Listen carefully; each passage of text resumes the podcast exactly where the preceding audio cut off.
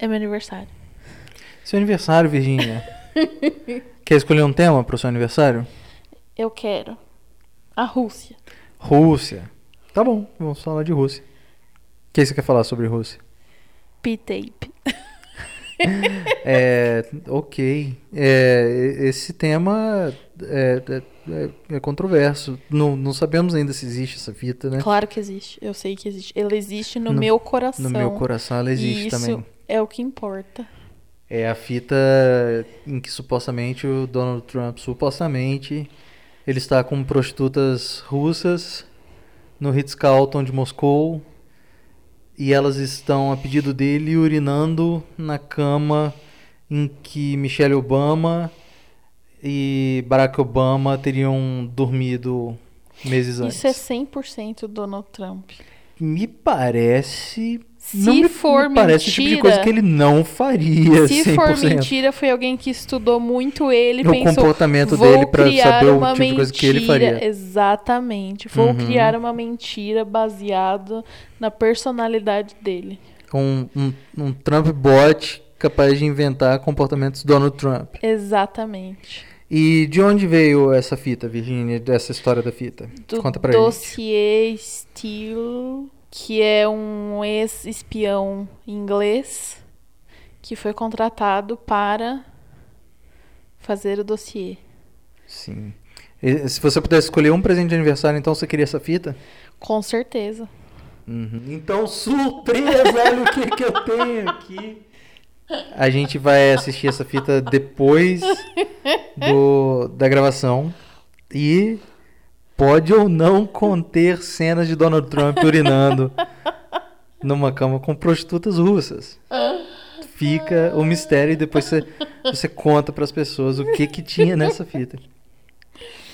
A gente vai falar de Rússia, sim, mas a gente vai falar de outras histórias sobre Rússia, né? Sim.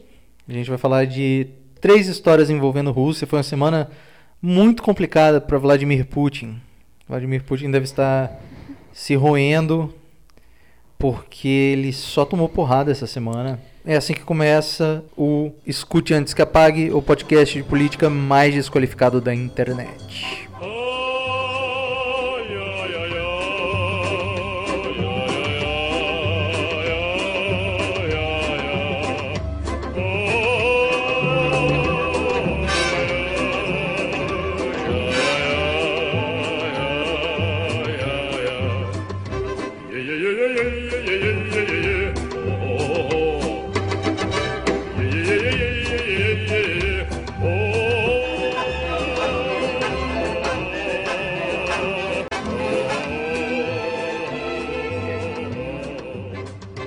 Bom, a grande bomba dessa semana são essas, esses indiciamentos contra 13 russos e 3 entidades russas. E quem, o que são? Quem são? Onde vivem? Do que se alimentam?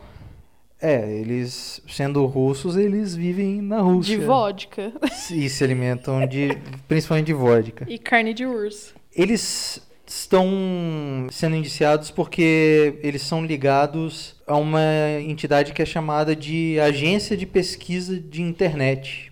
Que diabo é uma agência de pesquisa da internet? Pois é, né? Parece o nome de, de uma coisa do passado que desapareceu, tipo uma agência de viagem. assim. É, você chega na agência de pesquisa de internet, aí você encomenda uma, uma imagem de gatinho, aí duas semanas depois eles mandam para sua casa um GIF. Mas na verdade esse é o nome que eles deram para a fábrica de trolls do governo russo que fica em São Petersburgo. Ah, então quer dizer que fazer meme é uma, é uma profissão. Na Rússia, essa é uma profissão que foi utilizada pelo governo russo e para interferir em questões políticas dentro da Rússia e fora da Rússia, inclusive em eleições de outros países. E lá eles são popularmente chamados de Kremlebots. Podiam ser os novos inimigos dos Transformers, né? São, são robôs que não se transformam em carros, eles se transformam em crises diplomáticas internacionais. E essa fábrica de trolls, cara, eles. A gente já sabia que essa fábrica existia, né? Tem relatos dela. Que de- foi aquela que o, foi encerrada no governo Obama, né? É, que desmontaram no final do governo Obama, não foi? Que até gerou Dizem- sanções depois. Dizem que ela não foi desmontada, dizem que ela ainda está em atividade, mas desde as eleições no final do governo Obama que ela tem tido muito foco na mídia. É, ela ocupava, nessa época, um, um prédio de quatro andares em São Petersburgo, empregando centenas de pessoas, uma operação com um orçamento de mais de um milhão de dólares por mês. E eles tinham um departamento financeiro, departamento de TI, departamento, inclusive departamentos, departamento gráfico e departamentos que eram especializados na criação de personas falsas, que eram esses perfis falsos e páginas é, que seriam é, controladas por falsos ativistas políticos, é, com personas de americanos, personas de estrangeiros, para tentar levar adiante causas é, políticas americanas e influenciar nas eleições. Que é aquela história de que a Rússia pagou é, propaganda pro Black Lives Matters. Por exemplo, eles, eles tentavam agir em cima de tópicos especialmente delicados dentro dos países em que eles influenciavam. E nos Estados Unidos, um desses tópicos era A o questão bl- racial. Exatamente, questão É- racial. É aquilo que falam que o, a Rússia gosta de colocar o de- dedo na ferida e chacoalhar, né? Exatamente. Aqui no Brasil, poder- por exemplo, um paralelo é que eles poderiam escolher um tópico especialmente divisivo como maioridade penal. É um tópico em que a nossa sociedade fica extremamente dividida e que eles saberiam que é, fazendo propagandas nesse tópico eles estariam gerando uma grande divisão da Gerando- sociedade. Basicamente gerando caos. Sim.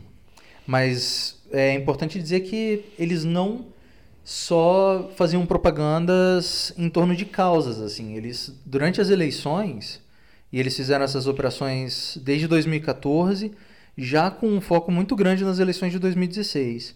E nas eleições de 2016, eles atuaram com muita força para atacar alguns candidatos e para fortalecer outros candidatos. E alguns dos candidatos que eles atacaram no Partido Republicano eram os principais oponentes do Donald Trump, Marco Rubio, Ted Cruz, Little Rubio. exatamente. Ninguém gosta do Ted Cruz. Ted Cruz po- gosta. podem atacar. Eu acho que Tranquilo. eles, Fizeram só por hobby. eles nem, nem seriam indiciados se fosse só Não, a- todo a- mundo ia deixar passar. Sim. Mas as, as propagandas dos ads que eles faziam eram é, promovendo o, o Trump e atacando os oponentes dele dentro do Partido Republicano. No Partido Democrata, eles fizeram propagandas que apoiavam o Bernie Sanders e iam contra Hillary Clinton. E a partir do momento em que tiveram as eleições primárias e o Bernie Sanders é, e a Hillary Clinton foi escolhida como a candidata do Partido Democrata, eles fizeram propagandas que diziam: se você é um eleitor do Bernie, você não deve votar na Hillary Clinton de jeito nenhum. Eram propagandas que eram, no fim das contas, quando os candidatos já eram Donald Trump e Hillary Clinton, que diziam claramente que o seu o, o candidato do Kremlin era Donald Trump, Donald Trump. em oposição a Hillary Clinton. Agora, é curioso também que depois que o Trump foi eleito, eles organizaram eventos, porque parte dessas ações também envolviam a organização de eventos no mundo real.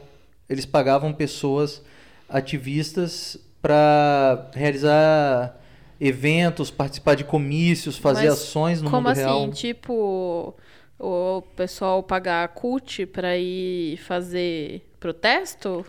Sim, mas eu acredito que em número pequeno. Eles pagavam é, um ator para. Eles falam de uma atriz para representar Hillary Clinton dentro de uma jaula vestida de presi- presidiária, por exemplo. E depois que o Trump foi eleito, eles pagaram é, pessoas para participar, organizar eventos pró-Trump e anti-Trump. Nossa. E assim, como, como chegaram essas informações? é um pouco um mistério ainda. Eles têm documentos internos dessa fábrica de trolls, comunicação interna deles, e-mails dos funcionários. E aí a gente pode levantar hipóteses, né? De Será que... que uma agência de inteligência. A gente pode supor que até a própria NSA, né? É, se a, gente, a gente sabe o tamanho do alcance da, das ferramentas de espionagem da NSA e será que a fora NSA dos Estados Unidos. forneceria isso para o Robert Mueller? Não sei se, se essa comunicação é feita diretamente entre a NSA e o Robert Mueller, por Ou exemplo. Ou será que pode ser via Senado, né? É eu acredito que provável. eu acredito que FBI, porque o Robert Mueller, como funcionário do Departamento de Justiça, ele trabalha diretamente com o FBI. Ah, entendi. Interessante. Então essas essas agências hoje elas provavelmente estão trabalhando em conjunto. Já já se foi falado de uma força-tarefa para conter é, a interferência estrangeira. Isso foi, foi dito pelo atual diretor do FBI, que é o Christopher Wray.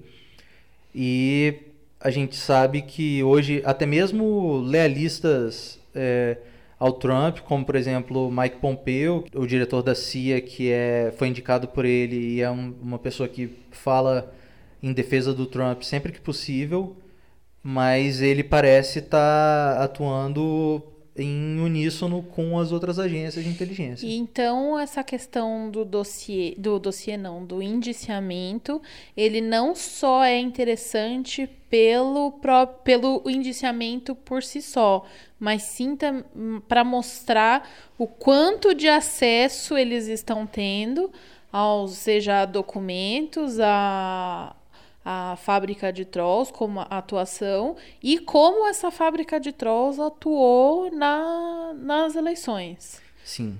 Inclusive, eu sempre parto do pressuposto, e eu acho que vocês devem partir do pressuposto também, de que o acesso americano à informação na internet é ilimitado. Será que eles estão nos observando nesse exato momento? Sim, e eu não digo nesse exato momento depois que a gente publicar, não. Pode dar tchauzinho para eles agora enquanto a gente grava, Virginia. A gente falou sobre o memorando do Devin Nunes uns episódios atrás, né? E o memorando do Devin Nunes diz respeito à vigilância do Carter Page sob um mandado FISA, que é a lei de vigilância de inteligência estrangeira. Agora, os mandados FISA, eles só se aplicam para cidadãos americanos. Cidadãos americanos, para serem vigiados, eles precisam de mandados na lei FISA. Cidadãos estrangeiros fora do território dos Estados Unidos, Aí até é... onde se sabe, segundo o, o que foi mostrado durante o governo Bush, depois pelo Snowden, eles podem ser espionados a qualquer a, momento. A qualquer momento, sob qualquer circunstância. Por exemplo, nesse e restritamente. Nesse momento pode ter um grupinho da CIA rindo muito. Porque a gente falou a palavra CIA, FBI, NSA e acendeu uma luz lá e eles estão se divertindo, talvez. Talvez. Então tá, né? Mas eu, é, pelo que eu já li, eu acho que isso não acontece em tempo real. O que acontece é que tudo isso vai para uma base de dados na NSA, que é aquele centro de dados gigante que eles construíram no deserto. E aí eles têm eles conseguem pesquisar isso numa base de dados que é uma espécie de Google e eles acessam essas informações que já estão registradas, já foram registradas na base de dados deles. Então eles veem o que foi registrado nos últimos dias, o que a gente já disse, não em tempo real. Mas eles conseguem ver vocês trocando na frente da sua webcam ontem. Ainda bem que eu não tenho webcam. Eles sabem que você tem. É, esse, nesse indiciamento, não teve nenhum americano envolvido? Teve, junto com esse indiciamento, um, uma confissão de um americano, paralelamente, que ele confessou ter auxiliado um crime de fraude bancária e acredita-se que esteja relacionado a, a, esses indiciamentos, mas não se tem certeza.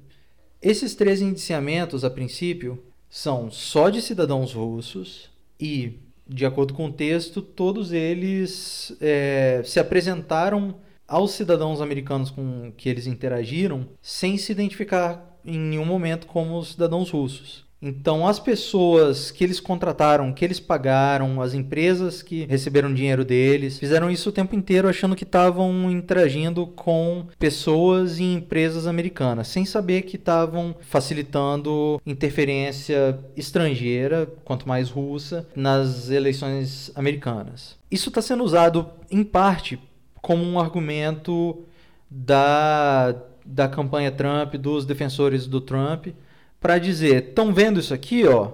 Nenhum americano sabia que estava interagindo com russos, ou seja, isso prova que não houve participação de nenhum membro da campanha Trump na interferência americana. Mas a verdade é que isso diz respeito a esse indiciamento e, no máximo, essa etapa da interferência, que é a fábrica de trolls. Mas a interferência russa, ela tem pelo menos mais dois braços que são o hacking ao Partido Democrata e o hacking do, das máquinas eleitorais, das urnas americanas. Que parece que foram em 20 estados, né? Em pelo menos 20 estados. Esse hacking do, do Partido Democrata é o onde foi efetuado o roubo de e-mails da Hillary Clinton e onde houve muitas comunicações de membros da campanha Trump já aprovados por e-mails com oficiais russos e é onde pode haver mais complicações para eles. E nesses pontos a, as investigações é, continuam e a, até onde se sabe continuam fortes. Então dizer que alguma coisa foi provada em termos de inocência por essa, esse indiciamento é muito prematuro.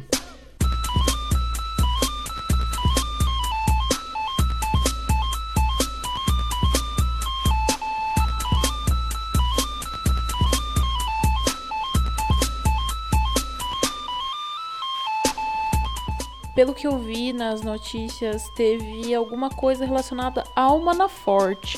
É relacionada ao a fábrica de trolls ou é algo independente?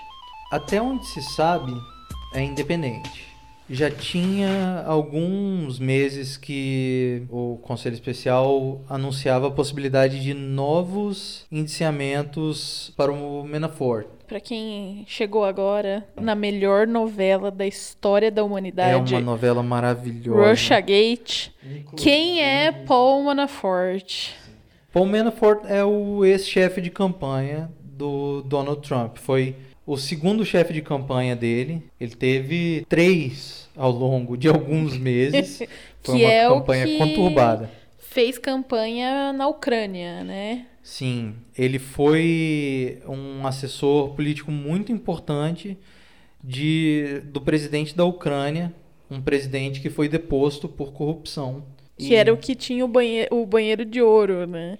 Eu não sei essa que história do banheiro de, a, de ouro. Ele foi escorraçado da mansão dele e a galera entrou e a casa era tipo, tinha umas coisas absurdas, tipo privada de ouro, assim. Era um, uma coisa surreal. E, e, e ele só fugiu com um documento, se eu não me engano, mas ele foi totalmente escorraçado da mansão. É uma história bem interessante. Essa eu não sabia. É.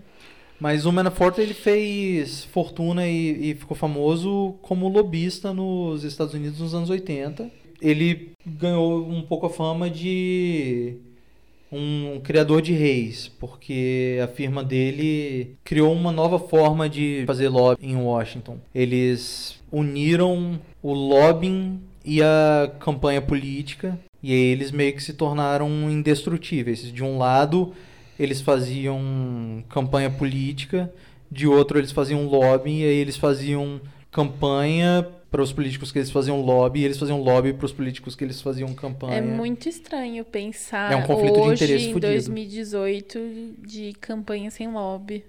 Que pensar que houve um período em que campanha não tinha lobby e um vivia dissociado do outro. Antes dele já existia o lobby. O que a empresa dele fez foi unir as duas coisas num teto só um teto, mais duas empresas com nomes e CNPJs diferentes. Quem nunca encontrou uma lacuna na lei, não é mesmo? Exatamente. Quem sou eu para julgar? Pois é, uma lacuna maravilhosa que permitiu a ele ganhar rios de dinheiro. Inclusive inveja. Ele, ele tinha um sócio que fazia parte da, das campanhas políticas, ele cuidava do lobbying e as empresas perceberam que ele era necessário. Como consultor político em Washington, ele, ele se tornou um homem muito forte. Em algum momento, ele encontrou essa oportunidade de fazer lobby para poderes estrangeiros, principalmente para ditadores estrangeiros. E, num dado momento, ele encontrou uma grande abertura para renovar um partido na Ucrânia, um partido que estava praticamente morto. E ele elegeu um presidente da Ucrânia e se tornou um grande foco de poder na Ucrânia por anos, até que esse presidente foi deposto. Tá, e aí, é, quais são as novidades em relação ao caso dele? É, né? Vamos falar sobre o que está acontecendo hoje. O Paul Manafort, ele já tinha sido indiciado junto com um, um sócio de longa data dele, que é o Rick Gates. O Paul Manafort, ele tá sobre prisão domiciliar há alguns meses e já tinha notícias de que ele ia sofrer novos indiciamentos. E documentos de justiça mostram que o Conselho Especial está pronto para fazer esses novos indiciamentos, com alegando que novos crimes foram descobertos sobre ele desde que ele foi indiciado e pedindo para aumentar a fiança dele. Juntamente com isso, esse sócio dele de longa data, que é o Rick Gates, que foi indiciado na mesma data que ele, ele tem tido uma postura diferente em relação ao Conselho Especial. Ao contrário do Paul Manafort, que não cooperou com o Conselho Especial em momento algum e que tem tido uma postura de negar documentos e permanecer com a, a alegação de que não é culpado, é, o Paul Manafort parece ter a postura de quem espera um perdão presidencial do Donald Trump a qualquer momento Meu Deus, hein? o que é muito, muito possível e muito real. O Rick Gates, ele tá numa postura um pouco mais desesperada. A situação financeira dele é muito ruim. Ele é pai de, de filhos pequenos, quatro filhos. E de umas semanas pra cá disseram que um novo advogado estava circulando a órbita dele, tinha aparecido no tribunal em audiências em que ele estava presente. E é um advogado especializado em delações, em acordos de delação, o, que eles chamam de guilty plea, que é o- seria um, um equivalente próximo da- das nossas delações. Esse advogado eh, não só foi confirmado no time dele, como substituiu os advogados dele, que agora essa semana se retiraram do caso dele, e na sexta-feira agora, o Rick Gates teve o que eles chamam nos Estados Unidos de dia de rainha. Ele teve um dia com os promotores do Conselho Especial, do Robert Mueller, em que ele fala tudo que ele sabe, todas as informações que ele tem, para tentar negociar um acordo de delação com o Conselho Especial. Então, a partir de agora, é quase certo, é muito difícil reverter esse processo De delação. de delação. Ele provavelmente vai ser o terceiro membro da campanha Trump a delatar. Depois do Michael Flynn e do George Papadopoulos. Caramba, hein? Mal posso esperar pelas cenas dos próximos capítulos. Nós manteremos vocês informados, porque esse é um dos nossos. É a nossa série favorita. Eu recomendo muito essa novela, Se cara. você não. Se você gosta de James Bond e séries. Quem não acompanha tá perdendo, porque tá acontecendo um romance de espião, uma novela de espião Real Em- oficial. envolvendo a presidência dos Estados Apenas Unidos. as duas maiores potências. Só falta a China. E se desenrolando em tempo real, tempo praticamente real. todo dia no noticiário.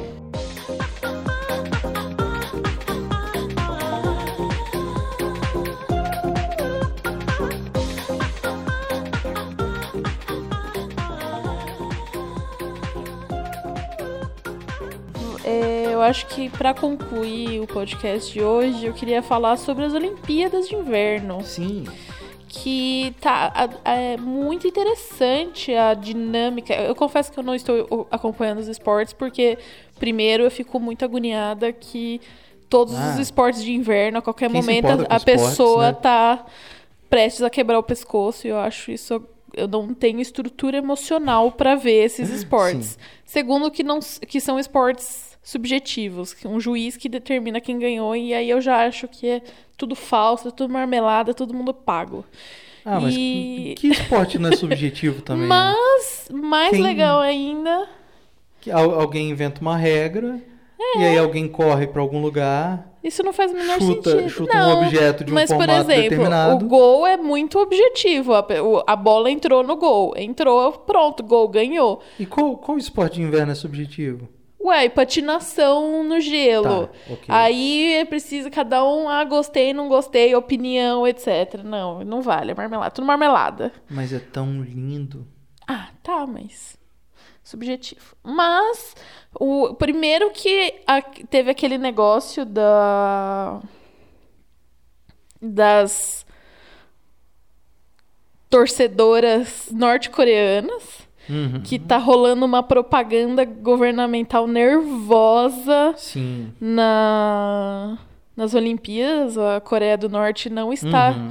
Pode não ter luz, mas time de marketing com certeza. e eu achei tão bonito quando mostrou a abertura, ai, eles entrando juntos, ai, que legal, olha que lindo, a paz é possível. Mas aí você lembra que eles vivem uma ditadura assassina Sim. que deixa o povo passando fome, então aí Uhum. logo passa a fofura. Pois é. Mesmo essa possibilidade de, de, de paz de que você fala seria no máximo. Voltar Da- ao status quo de ah, a gente deixa vocês aí e fica de boa. É, da gente parar de ter medo do holocausto nuclear, né? Porque lá dentro da Coreia do Norte eles não vão, não vão ter paz porque a Coreia do, do, do Norte e do Sul não estão mais apontando míssil um pro outro, né? É um, é um regime extremamente opressor. Exato. Mas, além disso, o que eu gostaria de comentar é, mantendo o tema do podcast, da Rússia. Sim, estamos falando, Por si só. estamos falando de Rússia. É porque eles foram banidos da, das Olimpíadas. Sim, não existe Comitê doping. Olímpico da Rússia esse ano É. nas Olimpíadas. Você viu a- eles entrando? Eu confesso que eu não me atentei na hora, porque eu só vi o, o Melhores Momentos depois, então só ficaram falando, ai, as Coreias, as Coreias. A Rússia não tem a bandeira, não tem é, o hino e está sendo representada por essa bandeira olímpica. E os atletas são olímpicos da Rússia. Eles entraram sem bandeira da Rússia. Shame. Din, din, din, din. O agasalho deles não tinha bandeira da Rússia, não tinha o símbolo do comitê e não podia estar escrito Rússia também. Estava escrito Atletas Olímpicos da Rússia. E assim. Eles e- entraram sem graça. É, e uma coisa que a gente. baixa. Uma coisa. Tem algumas coisas que eu sei sobre a Rússia. Que é. Que são matrioscas, vodka, espionagem e que eles são doidos pelos esportes, porque eles são muito. É algo muito. que eles têm muito orgulho de ter os seus atletas. É algo que é programa de governo. O E- doping também é programa de governo. E a gente descobriu que. Recentemente, que o doping também, todo o esquema era governo envolvido. Sim. E eles estão sendo punidos porque em 2014, nas Olimpíadas de Inverno de Sochi, dentro da Rússia, né, eles fizeram as, Olim- as Olimpíadas de Inverno em casa, eles montaram uma operação sem igual para burlar o esquema de antidoping das Olimpíadas. Agora a gente está vendo o- a punição que eles estão sofrendo quatro anos depois. O que eles fizeram em 2014 é, é surreal, é, é cinematográfico. O governo encomendou do responsável por um laboratório de análises antidoping um coquetel. Eles chamavam de o coquetel da Duquesa. E eles estimulavam os atletas, alguns atletas que tinham mais chances de medalhas, a tomar esse coquetel e eles negociavam com esses atletas uma participação dentro dos prêmios em dinheiro, acho que era uma participação de 5%. Mas O russolão, o medalhão. era um medalhão russo. Um esquema medalhão. E esse é um, um esquema que vinha dos postos mais altos de governo russos. Esse dirigente do laboratório antidoping russo, ele não só desenvolveu esse coquetel, como foi direcionado para junto com o FSB, que é a antiga KGB, descobrir formas de violar o frasco inviolável, em tese inviolável de urina da, do Comitê Olímpico Internacional. Eles descobriram formas de violar esse frasco. Eles armazenaram urina dos atletas que iam passar pelo doping meses antes. E esse responsável pelo laboratório, que era o mesmo, a mesma pessoa que durante o dia fazia análise de todos os atletas, inclusive os russos e os não russos. Durante o dia ele fazia as análises normais de urina. À noite ele saía do laboratório, botava um jaleco da Federação Russa e ia até um lugar direcionado, onde tinha um buraco na parede que um membro da KGB passava para ele. Ele passava o frasco com a urina que estava contaminada por esse coquetel. O membro da KGB abria o frasco, violava pelo método que eles tinham descoberto, passava para ele a urina não contaminada, ele transferia esse frasco, voltava para o laboratório dele, fazia a troca das análises fazia isso um a um para todos os atletas russos que ele tinha que substituir a urina. E ele não só substituía a urina com a urina alterada pelo doping, pela urina que eles tinham guardado meses antes, como ele tinha que botar alguns ingredientes para que essa urina fosse convincente, por exemplo, é, rastros de café, botar rastros de, de alimentos. Ele tinha que forjar uma urina recente.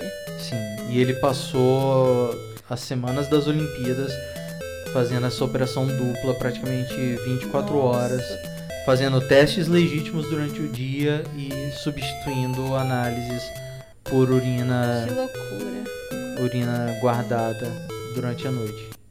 E ele, ele foi ele, justamente ele, quem entregou esse esquema para o New York Times, porque tinham pessoas sendo mortas para esconder esse esquema antidoping. E ele falou: se eu entregar isso nos Estados Unidos tá para um jornal, ele está vivo.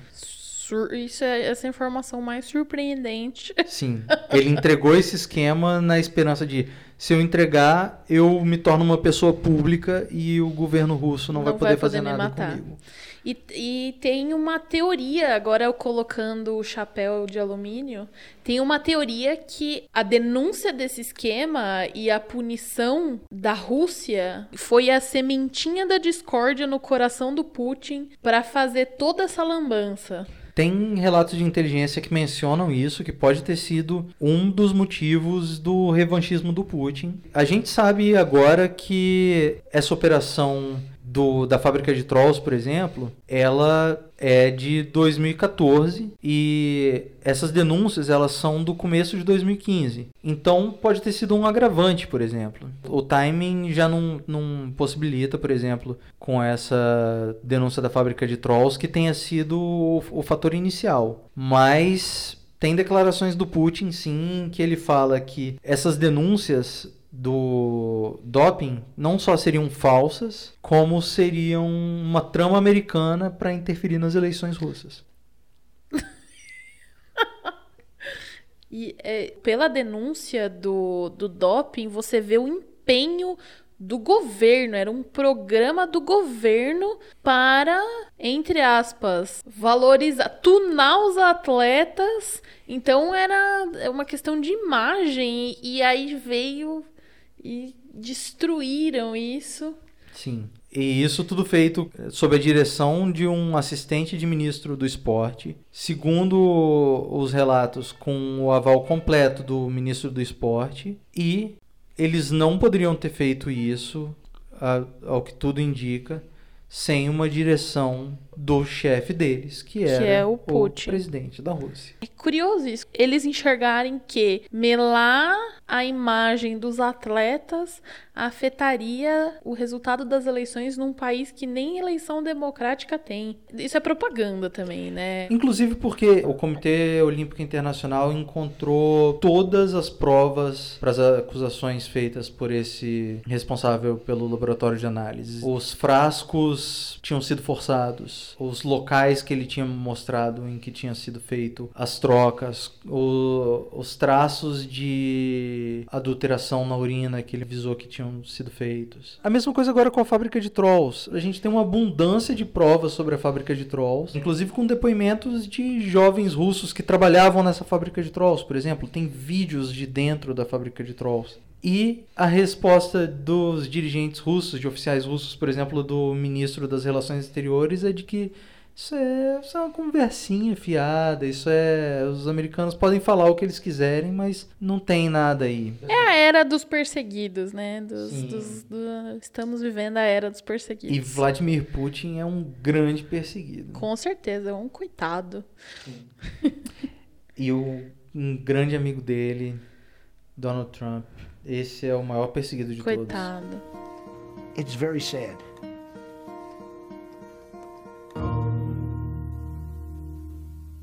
Esse foi o Escute Antes que Apaguem dessa semana. Eu sou Martinho Hoffman. Você me encontra no Twitter em arroba Martinho Hoff. Eu sou a Virginia Cruz. Você me encontra no Twitter em arroba Mulher Tamarindo. Sigam a gente no arroba Antes que Apaguem. Nós nos vemos no episódio da semana que vem. Enquanto isso, mandem sugestões, mandem comentários. Nosso podcast está disponível em todas as mídias possíveis.